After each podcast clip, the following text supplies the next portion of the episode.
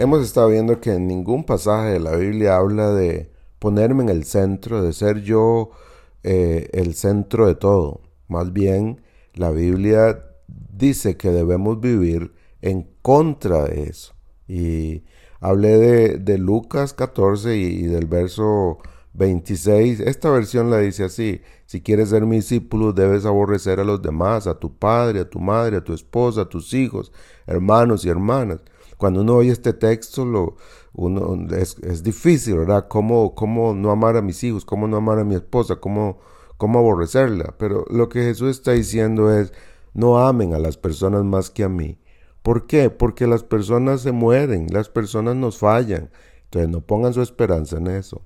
Pero además Jesús usa otra frase en un versículo más adelante, en el verso 33 de Lucas 14, dice, Así que no puedes convertirte en mi discípulo sin dejar todo lo que posees, sin dejar todo lo que posees.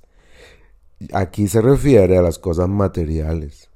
Las cosas materiales se convierten también en nuestros Dios en un sentido, así como a veces las personas se convierten en nuestro Dios, también las cosas materiales se convierten en nuestro Dios.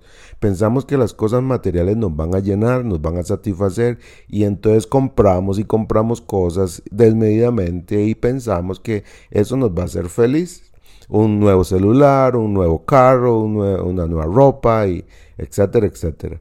Pero Jesús dice, renuncien a eso renuncien a, la posibilidad de que eso los va a hacer felices, porque las cosas materiales todas también se escapan, o se deterioran, o se las roban, y cuando muere alguien usted puede verlo, ¿verdad? Nadie lleva nada de lo material, pero a veces nos damos, damos la vida por, por obtener cosas materiales. A eso es a lo que Jesús dice que debemos renunciar. ¿Y por qué?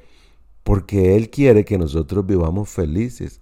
A veces por conseguir esto y aquello, cosas materiales, descuidamos nuestra relación con Él, el disfrutarle a Él en todo lo que hacemos y el trabajo se convierte en una gran carga que consiste en hacerlo para poder obtener algo.